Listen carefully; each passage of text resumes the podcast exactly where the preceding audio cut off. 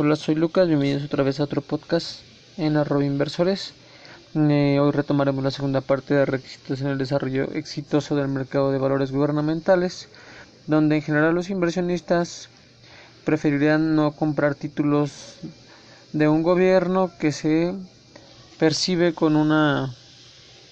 alto riesgo de cumplimiento, lo que sucede cuando un gobierno no cuenta con la capacidad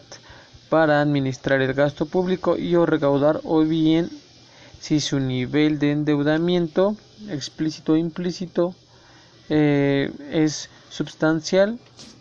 y pone en entredicho su capacidad de pago. Eh, por otro lado, de un régimen fiscal sencillo y transparente, tanto para el manejo de ganancias de capital como de intereses para los tenedores de deuda, sirve para atraer a inversionistas potenciales. Eh, eh, hablando de que el régimen debe de ser eh, sólido, el hecho de lo que expectativas de inflación estén incorporadas en las tasas nominales de instrumentos de gobierno hace que cuando la inflación esperada sea considerable o es considerable, los gobiernos se vean imposibilitados a emitir deuda, sobre todo a medida que es en un periodo de mediano y largo plazo. Máxime, si no ofrece protección contra la inflación, cuando ello sucede, los gobiernos se ven forzados a emitir instrumentos solamente en el corto plazo a tasas de intereses revisables o indexadas o a la inflación viendo que adicionalmente el régimen cambiario y las restricciones a los flujos de capital definidos como política de la cuenta de capitales también inciden en el grado de desarrollo de los mercados de deuda en la, en la moneda en que sirva para atraer.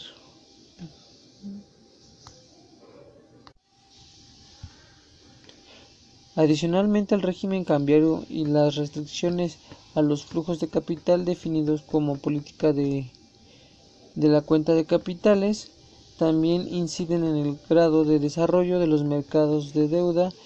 en la medida en que sirve para atraer a inversionistas extranjeros institucionales es contar con intermediarios financieros saludables que permitan proveer de condiciones de liquidez y eficiencia en el mercado de deuda donde este mercado de dinero suficientemente líquido y profundo como el mercado de reparto es otro factor que favorece el desarrollo del mercado de, de instrumentos a plazos emitidos por el gobierno en buen mercado de dinero retroalimenta el mercado de bonos al incrementar la liquidez con la que pueden comerciarse estos instrumentos, eh, viendo lo que en otras palabras facilita que las instituciones financieras cubran sus necesidades de liquidez de corto plazo, haciendo e-, con ello menos riesgoso y costoso mantener instrumentos de gobierno,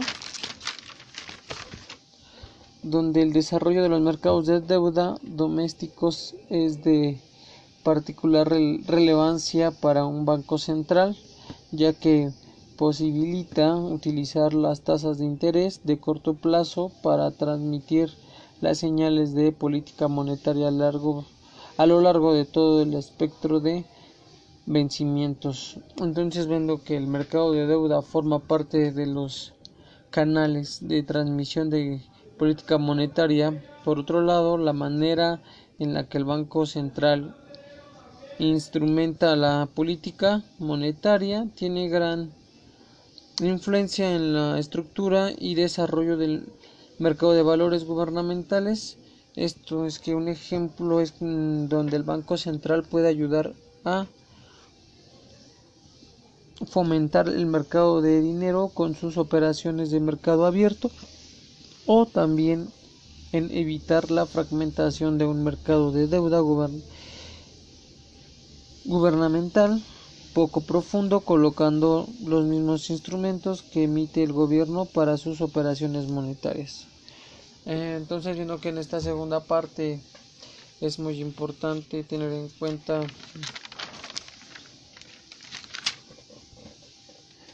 que los inversionistas preferirán